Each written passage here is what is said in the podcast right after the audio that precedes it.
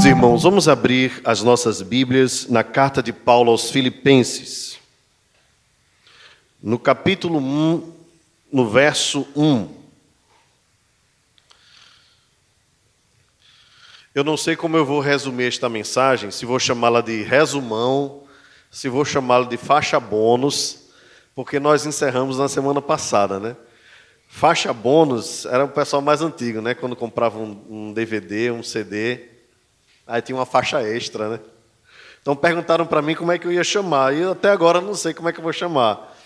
Mas eu quero convidar os irmãos a passearem comigo para nós relembrarmos ou rememorarmos alguns pontos importantes que a carta de Paulo aos Filipenses nos trouxe nestes últimos meses em que nós meditamos nela.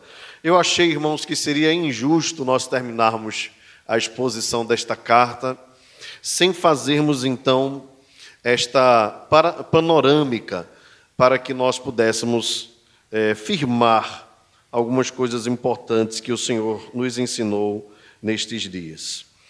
Eu quero então, a título de introdução, ler com os irmãos os versos 1 e 2. E nesta noite nós vamos ler bastante textos bíblicos. Eu convido você então a manter a sua Bíblia aberta, a deixar o seu óculos no lugar que ele deve estar, para nós fazermos as leituras bem bonitas, tá bom? Vamos lá, os versos 1 e 2. Paulo e Timóteo, servos de Cristo Jesus, a todos os santos em Cristo Jesus, inclusive bispos e diáconos que vivem em Filipos. Graça e paz a vós outros da parte de Deus, nosso Pai, e do Senhor Jesus Cristo. Amém. Senhor nosso Deus, que a tua palavra exposta nesta noite alcance os nossos corações, de maneira que todos nós saiamos daqui edificados, transformados, consolados, desafiados, constrangidos pelo teu amor e com uma disposição enorme de vivermos a vida cristã como uma doxologia viva, glorificando ao teu nome enquanto nós respirarmos. Ajuda-nos neste propósito, em nome de Jesus. Amém. Amém. Carta da Alegria. Era comum que no primeiro século se escrevessem cartas, mas estas são cartas diferentes que nós encontramos nas Escrituras. São cartas enviadas pelo próprio Deus, usando os autores, homens como nós, inspirando-os a terem no coração uma palavra que edificaria não apenas as suas gerações, mas as gerações vindouras. São dois mil anos que nós temos esse texto fechado conosco, ou quase dois mil anos. E passado tempos em gerações, esta palavra de Deus, a Bíblia, permanece viva e eficaz, mais afiada que qualquer espada de dois gumes ela continua alcançando os corações. E a carta de Paulo aos Filipenses, de maneira muito especial, é uma das cartas mais vibrantes do Novo Testamento, visto que o apóstolo Paulo escreve não num momento de, por assim dizer, bonança, mas num momento de profunda dificuldade. Ele estava preso em Roma, havia visitado e plantado a igreja de Filipos cerca de 10 anos antes, quando chegou ali na segunda viagem missionária. Paulo não queria ir para Filipos. Se dependesse do apóstolo, esta cidade jamais teria conhecido o evangelho. Não era propósito de Paulo, pelo menos naquele momento, talvez posteriormente.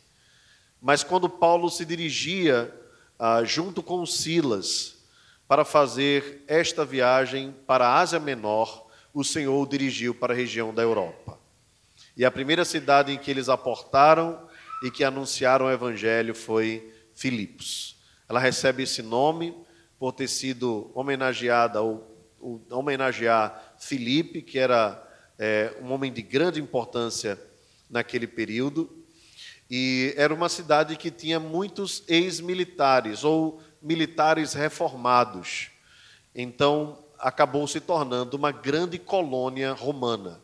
E os filipenses se gabavam de ter na sua grande maioria, a dupla cidadania. Eles eram também gregos e eram também romanos pela cidadania que haviam conquistado. Paulo então desce naquela cidade, e exatamente na cidade em que Paulo, ou numas das cidades que Paulo mais sofreu, foi a igreja a quem Paulo mais se apegou. Pois naquela cidade Paulo foi a um lugar de oração, encontrou uma mulher junto com outras, chamada Lídia, anuncia o evangelho, o Senhor abre o coração de Lídia para que ela creia no evangelho, e ela crê. Depois, quando Paulo sai dali, junto com Silas, vai ao encontro de uma jovem que era usada como adivinhadora e trazia grande lucro para os seus possuidores. Ali naquele local, Paulo e Silas expulsam aquele espírito adivinhador daquela jovem e ela passa a ser livre. Isso causou grande transtorno para a vida de Paulo e Silas, visto que eles haviam tirado aquela fonte de lucro. Foram então incentivados uh, os romanos a prenderem Paulo e Silas e o açoitaram na prisão, e aqueles homens de Deus sofreram bastante com as suas feridas que foram deixadas pelos açoites, possivelmente de um carcereiro que à meia-noite viu um terremoto na sua carceragem. E naquele presídio, todas as portas foram quebradas. E ao contrário do que aquele homem imaginara, que todos os prisioneiros estavam fugindo, tentando ele ou intentando ele contra a própria vida com a espada, o apóstolo Paulo grita dizendo: Não faças isso a ti mesmo. Estamos todos aqui. Aquele homem então pergunta: O que devo fazer para ser salvo? Paulo responde: Crê no Senhor Jesus e serás salvo, tu e a tua casa. Vamos repetir todos juntos este verso? Crê no Senhor Jesus e serás salvo, tu e a tua casa. Então, a partir dali, a igreja de Filipos passa a ter mais um novo membro, porque aquele homem se converte ao Senhor junto com toda a sua família cura as feridas do apóstolo Paulo. Depois, Paulo os batiza e eles à mesa desfrutam de uma refeição. Que alegria, irmãos, com dor e com sofrimento. Surge então a igreja de Filipos. Essa igreja que se tornou parceira de Paulo durante toda a sua caminhada. Não apenas nas suas viagens curtas, como a Tessalônica, onde eles enviaram doações, mas também até mesmo em Roma, estando o apóstolo Paulo preso, eles o serviram com donativos. Paulo, então, junto com Timóteo, não certamente é Paulo quem escreve a carta, ele inclui Timóteo, porque Timóteo era o seu auxiliador. É, e aqui no verso 1 nós encontramos isso, ele se denominando servos de Cristo e escrevendo à igreja de Filipos, em especial aos bispos e diáconos, mostrando que desde o início, na igreja do Senhor, já foi estabelecido pelo próprio Deus uma liderança. Paulo, então, deseja a eles graça e paz. São duas coisas que nós repetimos costumeiramente e às vezes não percebemos a importância destas duas palavras. A graça é o favor imerecido de Deus, que Ele concede a nós por meio do qual nós encontramos a paz, ou seja, a comunhão com Deus por meio do Senhor Jesus Cristo. Meus irmãos, dos versos de 3 a 11, nós vimos o cuidado de Paulo em, sempre em suas orações dar graças a Deus pelos irmãos de Filipos. Paulo disse que recordava com alegria deles pela cooperação que eles tinham no Evangelho, e traz uma palavra que eu diria que é um dos versos chaves deste primeiro capítulo, e eu gostaria que você lesse comigo o verso 6. Vamos lá? Estou plenamente certo de que aquele que começou a boa obra em vós há de completá-la até ao dia de Cristo Jesus. Amém. Meus irmãos, aqui nós vemos claramente que Paulo tinha certeza de que os irmãos de Filipos haviam iniciado e iniciado bem na caminhada cristã. Mas traz para eles uma palavra de segurança. de que Deus é quem perseveraria por eles, de que Deus é o que os sustentaria até o dia final. Então, Paulo defende essa doutrina aqui com toda a convicção de que os cristãos não podem jamais cair do estado de graça. De que se Deus começou uma obra na vida de um crente, ele jamais o perderá, mas o sustentará até o dia de Cristo. É aquilo que João Calvino chamou de perseverança dos santos, ou segurança da salvação. Aquele que começou a boa obra há de completá-la até o dia de Cristo Jesus. E Paulo diz e eu trago isso com alegria no coração, porque eu penso assim de vocês, mesmo nas minhas algemas, pois eu sou embaixador em cadeias para que Cristo, para que em Cristo eu seja ousado para falar como cumpre fazê-lo. E aqui Paulo então se apresenta aos irmãos de Filipos não como alguém que se envergonhava das suas algemas, porque Paulo não estava preso porque era um transgressor da lei. Paulo não estava preso porque era um homem imoral. Paulo não estava preso porque havia pecado. Ele não era, de fato, merecedor, por assim dizer, de estar passando por aquela situação. Mas Paulo diz: Eu trago vocês no coração, trago vocês também como participantes da graça comigo. Por que Paulo vai levantar esse assunto, irmãos? Porque a partir do verso 12, ele nos apresenta que havia irmãos infiltrados na igreja de Filipos que estavam, ah, de alguma forma, desmerecendo o apóstolo Paulo. É como se dissessem assim: está vendo, ele está preso.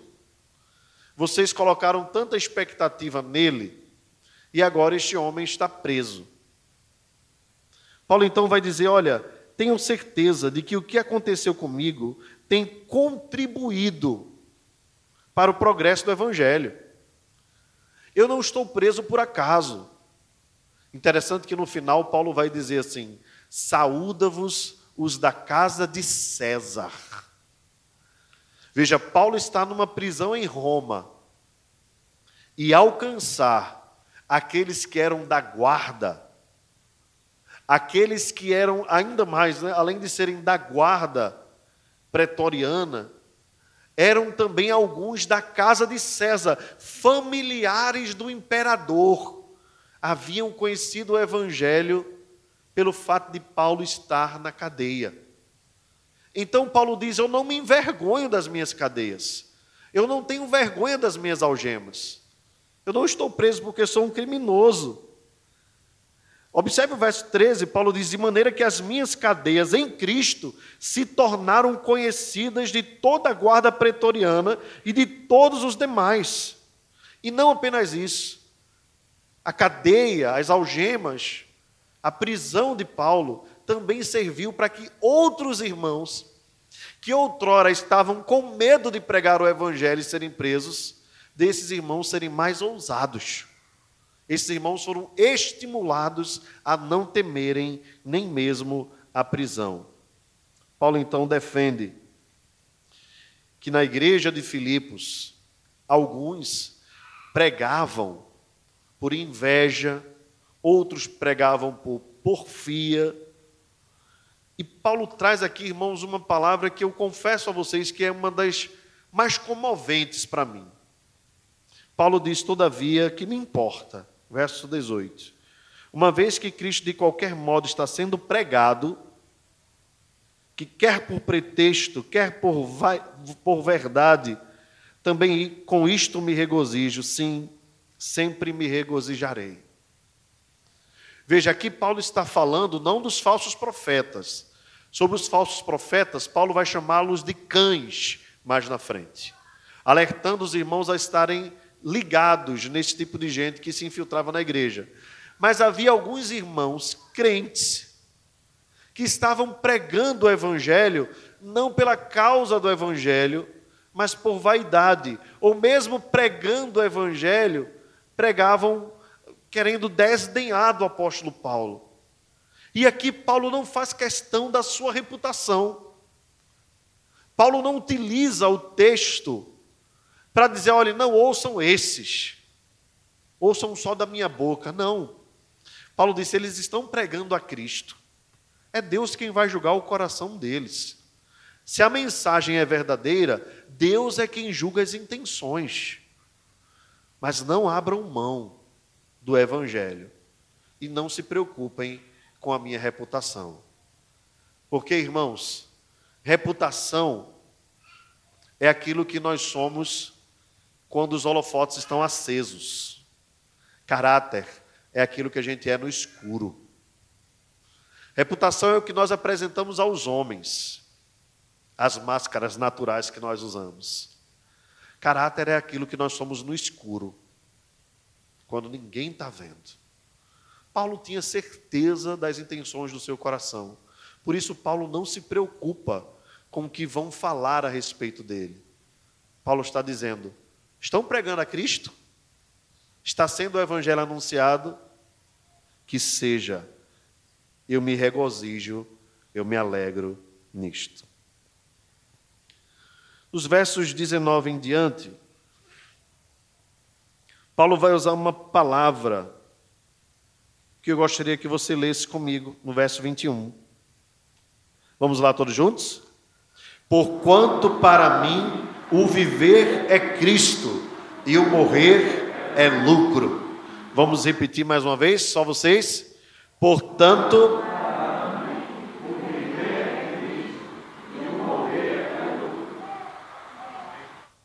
Amém. Paulo tinha certeza ou aguardava confiantemente a sua libertação das cadeias. Ele diz: segundo a minha ardente expectativa e esperança, em nada serei envergonhado. Mas, para mim, o que importa é que eu quero viver para Cristo. E se eu morrer em Cristo e por causa de Cristo, é para mim lucro. Meus irmãos, Paulo nos ensina aqui então que, na verdade, as circunstâncias que rodeiam as nossas vidas, ainda que pressionem o nosso coração, se nós tivermos um coração firme no Evangelho, se nós tivermos as nossas convicções firmadas em Deus, em que a nossa vida toda é para a glória de Deus, nós devemos anunciar o Evangelho com toda ousadia, sem nos preocuparmos com as consequências. E nenhum de nós está na situação do apóstolo Paulo, ou dos missionários que nós citamos aqui, daqueles que estão em lugares mais difíceis, onde pregar o Evangelho é crime, inclusive. Mas nós também somos tentados no nosso nível de perseguição e no nível de ódio que o Evangelho causa àqueles que o ouvem e não recebem. E nós somos todos os dias colocados à prova. Todos os dias. E nós precisamos jamais negar o Evangelho. E ainda que venhamos a sofrer por alguma causa, é melhor para nós sofrer o dano sendo fiéis a Cristo, do que abrirmos mãos dos princípios e valores do Evangelho para sermos politicamente corretos. Nós fomos chamados a anunciar o Evangelho, nós não podemos nos calar. Estamos vendo o que está acontecendo no mundo, estamos sendo colocados à prova todos os dias, e a nossa vida corre risco o tempo todo. Eu estava me lembrando aqui da, do que tem acontecido na Escócia. Eu coloquei aqui no boletim, depois você pode acompanhar. A Escócia agora, crianças de quatro anos já podem decidir o sexo que querem ser, fazer cirurgia para mudança de sexo, sem o consentimento dos pais. Se a escola identificar que a criança tem o desejo de quatro anos, tá? De mudar de sexo, os pais não podem impedi-las. Essa é a Escócia de John Knox, pai do presbiterianismo. daquele que disse: Dá-me a Escócia, Senhor, ou então eu morrerei. A decadência da Europa e a quebra, a pressão contra os valores morais do Evangelho estão pressionando também a sociedade latino-americana. E essa pressão tem vindo com toda força. A globalização tem grande papel nisso, mas se tornou inevitável. Agora a tecnologia também tem chegado a nós de maneira inevitável, e nós precisamos estar dispostos a lutar contra essas coisas ainda que a nossa vida, o nosso emprego, a nossa estabilidade, e ainda que o nosso, ah, vamos dizer assim, bem-estar na sociedade seja quebrado. Porque não é fácil dizer que você não aprova determinadas coisas. É possível que você seja escanteado, é possível que você seja o diferente. Antigamente eles eram os diferentes. Hoje nós somos os diferentes. Já há 25 anos, alguns assuntos que eram tabus, hoje a coisa se tornou contrária. Se antigamente, há 25, 30 anos, se tinha todo o cuidado em falar em virgindade feminina, hoje em dia a menina virgem se torna motivo de chacota e de vergonha. Ela se tornou um ET. Então a coisa virou, é, é o poste fazendo xixi no cachorro. E está assim agora. E contra isso é ser in, é politicamente incorreto. É ser, como eles costumam chamar, reacionário. Estamos dispostos aí até que ponto em favor das verdades do Evangelho? Ou a gente vai abrindo mão de acordo com as nossas conveniências inclusive familiares. Digo isso porque boa parte dos liberais teológicos aprovam imoralidades não primeiramente porque creem nela, mas porque vivem nela. E assim querendo buscar nas Escrituras a aprovação de Deus para os seus maus caminhos e as suas más escolhas, nos chamam de fundamentalistas. Bem, se ser fundamentalista for ter fundamento, de fato, nós estamos fundados nas doutrinas dos profetas e dos apóstolos. Somos sim fundamentalistas. E devemos lutar por esse fundamentalismo, porque é o fundamento correto. É o fundamento que não afunda, é o fundamento que fez essa sociedade permanecer e perdurar até os nossos dias. Porque, eh, de acordo com a ideologia deles, homem com homem, mulher e mulher, a sociedade acaba. Nós não teremos mais sociedade no futuro. Mas Deus disse que criou homem, homem, mulher, mulher, e assim estabeleceu a família. Qualquer outra coisa é qualquer outra coisa, menos família. Fique ligado no que os seus filhos assistem. Fique ligado nos que ensinam, no que ensinam a eles.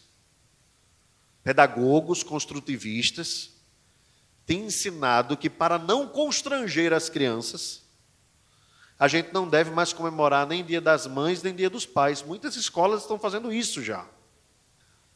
Como se um dia comemorado fosse fazer surgir na criança um desejo de se sentir melhor porque não tem pai e não tem mãe. Quantos de nós fomos criados, irmãos, sem pai ou sem mãe? E vimos os nossos colegas comemorarem Dia das Mães, Dia dos Pais. Nos frustramos muitas vezes porque frustração faz parte da vida. É a realidade.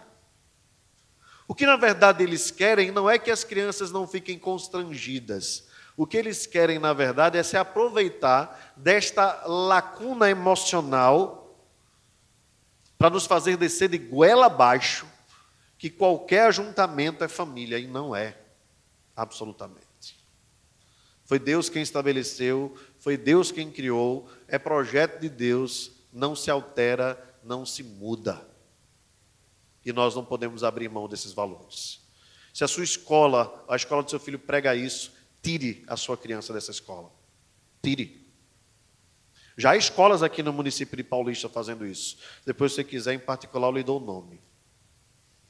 Tire sua criança, não aceite isso. Se você é mãe sozinha, diga para sua filha, para o seu filho: Olha, eu sou para você mãe, e não tendo pai, eu vou ser seu pai também. Quantos de nós não fomos criados assim, só com mãe? Alguns de nós fomos criados assim, só com pai?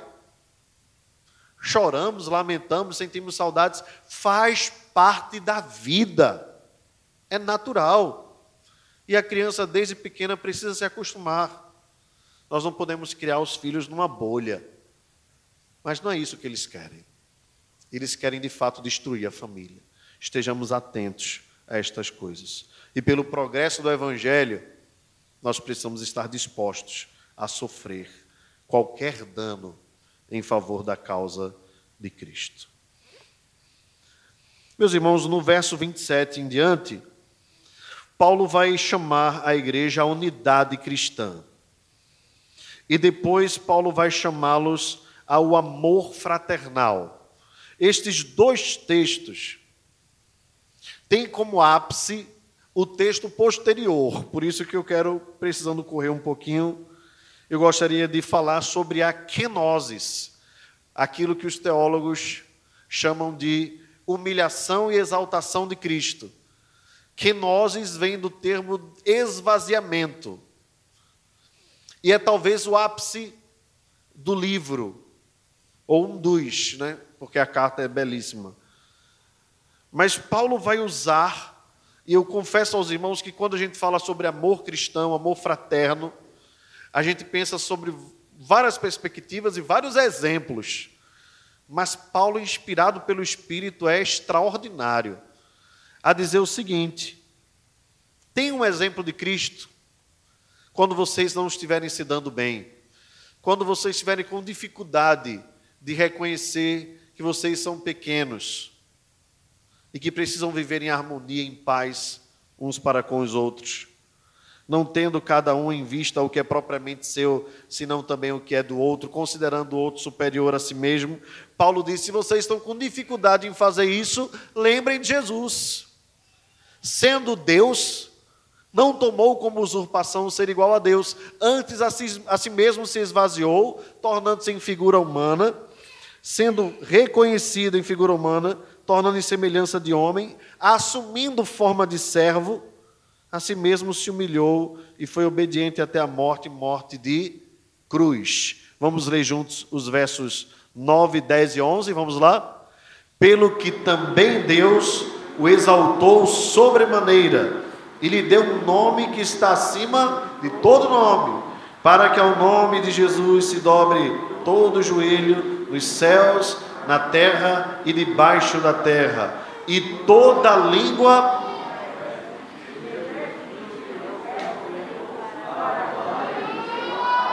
Aleluia. Então Paulo diz: Meus irmãos, se você tem dificuldade em reconhecer o outro importante, lembre do que Jesus fez por você. Ele deixou a glória para se tornar homem, se esvaziou para que você pudesse se encher. Que, esta é a beleza do Evangelho, né?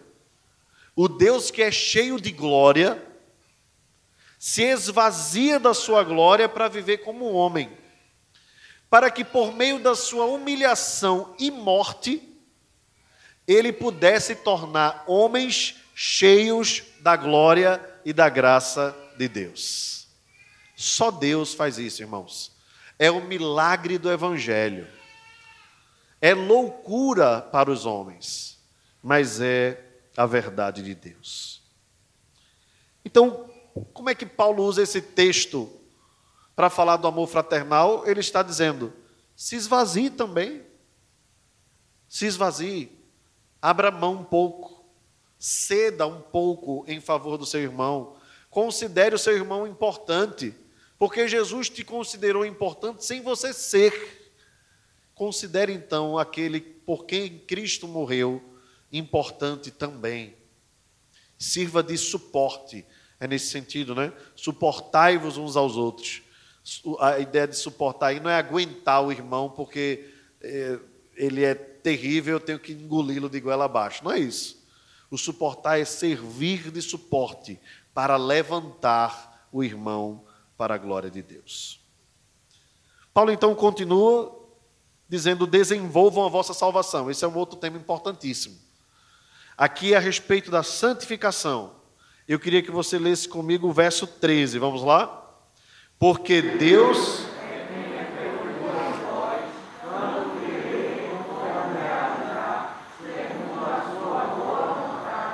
Amém.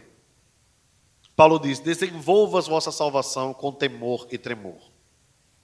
Mas lembre-se, enquanto você luta para desenvolver a sua salvação, ou seja, viver em santificação, é Deus quem efetua em vós tanto querer como realizar, segundo a sua boa vontade. Ou seja, nós contamos com o auxílio do Espírito. É Ele quem vai adiante de nós no processo de santificação. Continue comigo, verso 19 em diante. Aqui eu lembro aos irmãos a sensibilidade do apóstolo Paulo. No verso 25, é, vamos ler juntos os, os, os versos 25 e 26, vamos lá? Julguei, todavia, necessário mandar até vós Epafrodito, por um lado, meu irmão, cooperador e companheiro de lutas, e por outro lado, vosso mensageiro e vosso auxiliar nas minhas necessidades, visto que ele tinha saudade de todos vós e estava angustiado porque ouvistes que adoeceu. Ah, meus irmãos, como Paulo era um homem sensível. Eu acho interessante porque nós vemos um Paulo extremamente ousado e cumpridor de tarefas, mas ao mesmo tempo nós vemos um homem sensível, cuidadoso. Epafrodito estava ajudando Paulo, auxiliando nas suas dificuldades, nas suas lutas. Paulo já era um homem velho, já tinha as suas dificuldades de saúde. E Epafrodito adoeceu, porque é interessante isto, quando Epafrodito vai ajudar Paulo, ele sabia e deveria estar disposto a passar por insalubridades. Não era um lugar maravilhoso de se estar, uma cadeia. Então é provável que lá mesmo na cadeia, Epafrodito tenha chegado a adoecer por algum tipo de enfermidade. E chegou aos ouvidos dos irmãos em Filipos que ele havia adoecido mortalmente. De sorte então que Paulo diz: Eu vou enviá-los até vocês, porque eu fiquei sabendo que vocês, conhecendo ou tomando nota da situação de Epafrodito, vocês ficaram tristes. E agora quem está angustiado é Epafrodito, porque sabe que vocês estão tristes. Então eu vou mandá-lo de volta.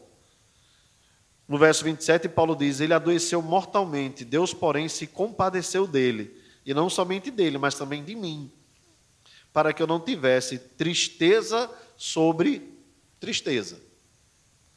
Então, Paulo está dizendo aqui: se, se ele viesse a morrer, eu ia ficar muito triste, porque, embora ele esteja aqui pela causa do Evangelho, ele está aqui também por cuidado comigo.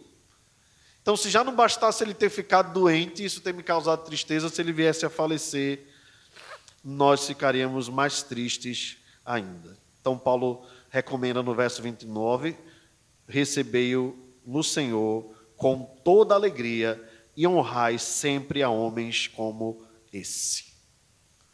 Aqui, irmãos, não apenas a sensibilidade do apóstolo Paulo, mas o reconhecimento e a honra que Paulo dá a um grande herói que talvez, se não fosse citado por Paulo, seria anônimo. Da sua vida nós sabemos muito pouco ou quase nada, mas Paulo diz: Homens como estes devem ser honrados, visto que, pela causa da obra de Cristo, chegou às portas da morte e se dispôs a dar a própria vida para suprir a vossa carência de socorro para comigo. Irmãos, nós precisamos honrar os nossos líderes, honrar aqueles que se esforçam pela causa do Evangelho. Certamente essa palavra, essa carta foi levada pelo próprio Epafrodito para a igreja de Filipos. Não sei se Epafrodito tinha conhecimento da carta, mas você imagina a alegria dele em poder ler ou ouvir a leitura destas palavras. É claro que nós jamais devemos fazer dos homens é, alguém a quem nós devemos prestar adoração glórias somente a Deus, honras e louvores somente a Deus. Mas a Bíblia nos chama a reverenciarmos, a estimularmos, a encorajarmos irmãos que se dedicam à causa do Evangelho, até mesmo colocando suas vidas em risco. Paulo não deixa de honrar homens assim. Irmãos, eu louvo a Deus porque na história ele levantou pessoas como Epafrodito. E com certeza muitos destes ainda nós iremos conhecer quando nós chegarmos na eternidade. Visto que estas cartas aqui eram levadas de forma muito perigosa de comunidade a comunidade cristã. Essas pessoas que levavam estas cartas, os chamados jornaleiros, corriam sérios riscos de vida mas não deixavam de levar as cartas para que os irmãos não deixassem de ser estimulados. Pelo contrário, corriam risco a fim de encorajá-los a permanecerem na fé. No capítulo 3, então, Paulo vai chamar a atenção contra os falsos mestres. Aqui sim, agora nós estamos falando de falsos mestres. Acautelai-vos dos cães, acautelai-vos dos maus obreiros, acautelai-vos da falsa circuncisão. Esses homens, irmãos, se gabavam de serem de serem judeus. Eles são os chamados judaizantes. Quem eram os judaizantes? judeus que se converteram ao cristianismo, mas que continuavam com práticas judaicas, e não apenas isso. Estimulavam, recomendavam e obrigavam ou constrangiam, talvez esse seja o melhor termo, cristãos que não tinham nada a ver com a fé judaica a praticarem as mesmas ações. Vamos pensar aqui. Nós já citamos para os irmãos que a igreja de Filipos ficava na região da Grécia, então havia ali a cultura helenista, e que esses irmãos se gabavam de ser colônia de Roma. Então havia também a cultura romana. Embora o judaísmo ah, tenha sido a principal religião do primeiro século, na cidade de Filipos, a religião judaica não era bem difundida ainda.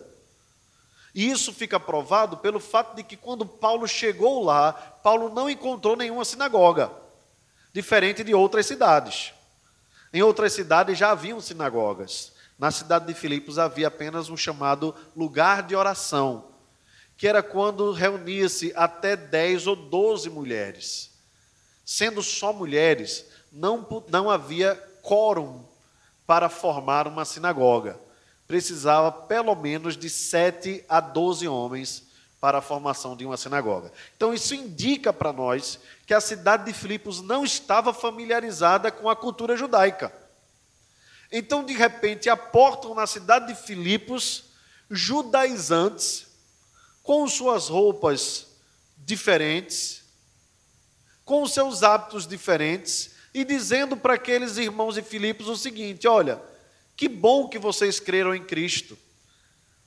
Mas há uma coisa que vocês precisam fazer: vocês precisam se circuncidar. E esses irmãos não sabem nem o que é, o que é circuncisão. E começam então a incentivar esses irmãos a praticarem coisas da antiga aliança que já foram resolvidas em Cristo Jesus, as leis cerimoniais. Agora, o crente não é mais aceito na família da aliança pela circuncisão, mas sim pelo batismo. O batismo é a nova circuncisão. Se na circuncisão a, a, o selo era colocado apenas sobre o homem, agora no batismo o selo é para todo homem e toda mulher que crer no Senhor Jesus. Logo, se há o batismo, não há necessidade nenhuma da circuncisão. É uma prática obsoleta. Então, aqueles judaizantes incentivavam isto. E qual o problema de se circuncidar? O problema é que eles colocavam a circuncisão, assim como outras práticas, na mesma medida ou em paralelo à fé em Cristo Jesus. E esse é um grande perigo das heresias. Nós somos salvos apenas pela graça, por meio da fé. Nós não precisamos de determinados costumes ou hábitos, ainda que estes estejam embasados nas Escrituras interpretados de formas incorretas, nós não precisamos destes meios e métodos para nos sentirmos cristãos. Nós somos cristãos pela fé em Cristo Jesus.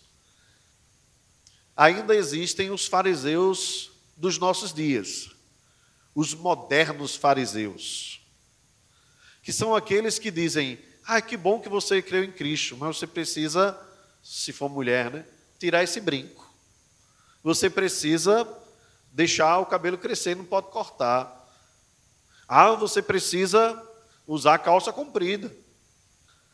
De vez por outra, nós vemos, e estava dia até compartilhando, vendo no Instagram, assim, um, um pastor bem velhinho, assim, né, de linha pentecostal, bem bonitinho ele. Ele diz cada coisa bonita, mas tem hora que ele dá umas farrapadas assim, um negócio esquisito, sabe? Meio que tentando forçar os irmãos a, a usar calça. Aí nós são, eles não chamam de costumes, eles chamam de nossas doutrinas. Como se em algum lugar da palavra o tamanho da, do pano que você usa fosse te fazer mais crente ou menos crente. Então são essas coisas que às vezes são colocadas em paralelo ao Evangelho que começam a, a, a de alguma forma, é, manchar aquilo que os reformadores defenderam com tanta ênfase e entregaram suas próprias vidas em defesa que é o justo viverá pela fé, somente pela fé em Cristo Jesus. Você não precisa de fé e fazer parte da campanha evangelizadora para ser crente. Você só precisa crer em Jesus. Evangelizar é resultado. Você não precisa de fé, mais fazer parte do coral ou da comissão. Você só precisa crer. Fazer parte de qualquer ministério ou serviço da igreja é consequência, é gratidão pelo que Deus fez por nós. Então, nada, irmãos, emparelhado com a fé. Tudo que estiver colocado ao lado da fé, como se fosse o mesmo peso, deve ser considerado anátema. Nós cremos só no Evangelho que nos salva pela graça por meio da fé em Cristo Jesus. Paulo então alerta os irmãos a não aceitarem. E mais, se eles se gabavam de serem fariseus, Paulo vai dar aqui o seu testemunho sobre quem ele era. Paulo era um homem extremamente reconhecido pela sua antiga fé. Paulo diz então, no verso 7, vamos aí todos juntos? Capítulo 3, verso 7 mas o que para mim era lucro, isto considerei perda por causa de Cristo. O que é que Paulo considerou perda? Toda a sua tradição farisaica, toda a sua tradição judaica. Paulo diz: Isso para mim não importa mais. Eu só preciso de Jesus, apenas de Jesus. Bem, Agora vamos caminhando um pouquinho mais para frente, no verso 12, eu queria convidar você a ler comigo o verso 14. É nesse verso que Paulo vai chamar a atenção para o fato de que todos nós estamos caminhando para o progresso da fé, para a ressurreição. Vamos ler todos juntos? O verso 14. Prossigo para o alvo, para o prêmio da soberana vocação de Deus em Cristo Jesus. Bem, o que é que Paulo está incentivando aqui os irmãos de Filipos? A permanecerem caminhando, a permanecerem firmes. Paulo diz: esquecendo-me das coisas que para trás ficam. O que é que Paulo esqueceu? Toda a sua tradição, toda a sua religiosidade. Paulo diz: Eu prossigo para o alvo, para o prêmio da soberana vocação em Cristo Jesus. Um detalhe: Paulo diz: Não julgo tê-lo alcançado ainda, todavia andemos como que já alcançamos, ou com o que já alcançamos. E diz mais para os irmãos no verso 17: Sede imitadores meus e observai os que andam segundo o modelo que tendes em vós. Paulo diz: há no meio de vocês, cuidado, aqueles que são inimigos da cruz de Cristo. O destino deles é a perdição. Mas eu convoco vocês, permaneçam firmes no Senhor. Os inimigos da cruz, irmãos, estavam dentro da igreja. Eles não se apresentavam com a farda inimigos da cruz, mas eles pregavam o que era contra a cruz de Cristo, contra a santificação. Meus irmãos, se havia na igreja de Filipos aqueles que eram legalistas, nós encontramos também na igreja de Filipos aqueles que eram libertinos. E os dois extremos são terríveis. Aqueles que acham que tudo é pecado e aqueles que acham que nada é pecado. E o diabo está sempre nos extremos. Sempre.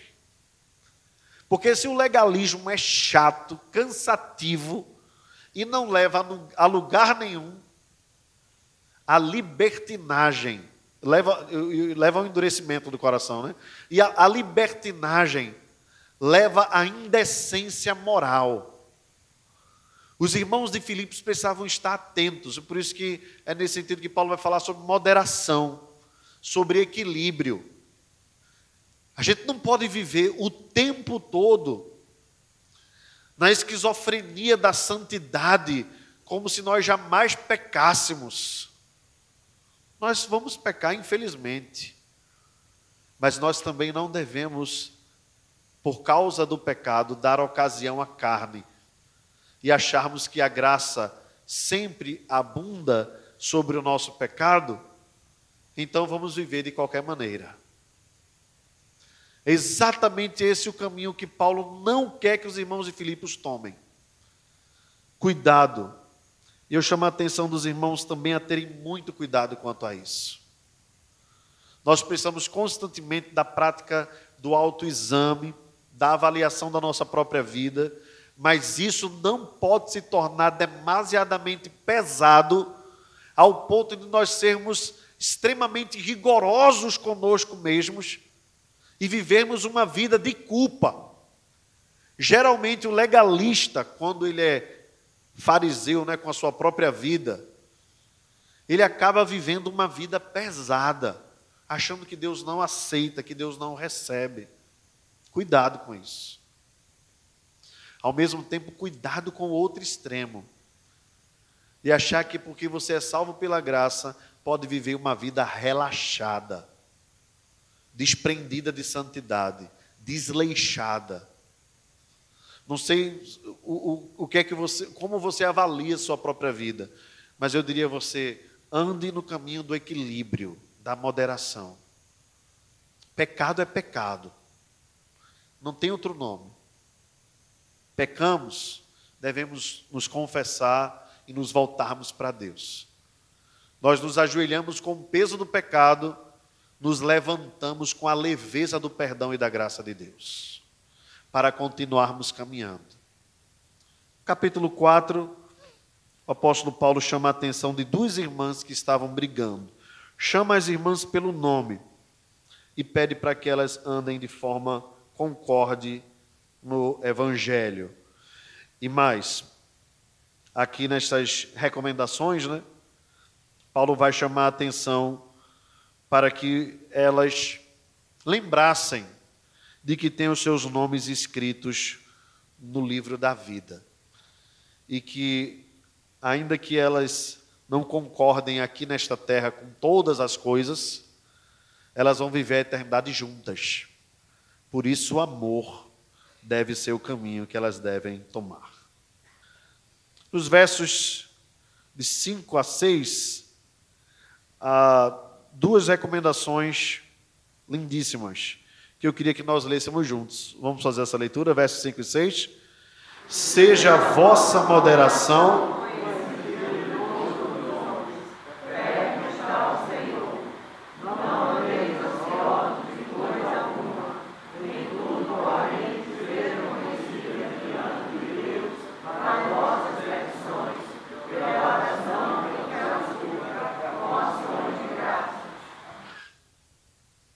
Verso 7. E a paz de Deus, que excede todo entendimento, guardará o vosso coração e a vossa mente em Cristo Jesus. Aleluia. Certamente um dos textos mais lindos da Escritura. Irmãos, o que é que Paulo está recomendando aqui? Que nós não deixemos que este mal da ansiedade domine o nosso coração, mas que nós através da oração, supliquemos, adoremos e demos graças a Deus. E como resultado, nós sentiremos uma paz que vai além do entendimento humano. E essa paz porá guardas na frente do nosso coração, não permitindo que a ansiedade nos domine. Nos versos 8 em diante, Paulo vai orientar os irmãos sobre o que pensar é tudo que é bom, tudo que é agradável, tudo que há de boa fama, se alguma virtude há, se algum louvor existe. Veja, ansiedade e depois pensamento, né? Veja como Paulo se utiliza é, de sabedoria para que nós estejamos atentos àquilo que está dentro de nós. E por fim, irmãos, Paulo encerra louvando a Deus pela vida dos irmãos de Filipos e eu queria que, para nós encerrarmos, é, nós leamos os versos 19 e 20. Vamos lá? E o meu Deus, segundo a sua riqueza em glória,